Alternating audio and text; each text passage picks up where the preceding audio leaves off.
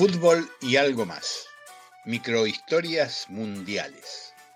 Recuerdos, curiosidades, anécdotas, perfiles y postales para calmar la ansiedad en la espera del Mundial de Qatar. La microhistoria de hoy es parte de la serie Homenaje a los campeones del mundo. El turno es de Omar La Rosa, que alcanzó el título con la selección argentina en el 78.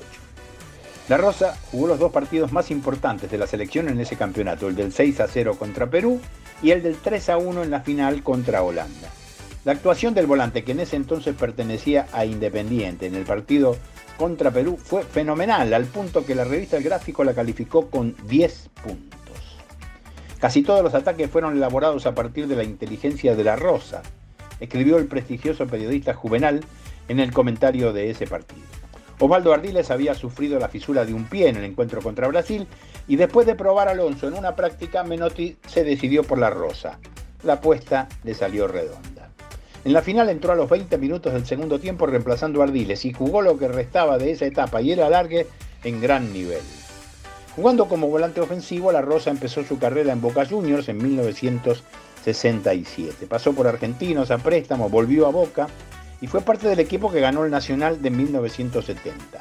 Luego fue al Pachuca de México y Comunicaciones de Guatemala y cuando regresó al país se incorporó a Huracán y fue parte del glorioso campeón del 73, junto con René Houseman, Miguel Brindisi, Roque Aballay y Carlos Babington, entre otros cracks.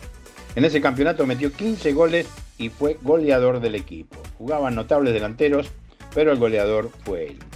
En 1977 fue transferido a Independiente, donde también brilló muchísimo y salió campeón.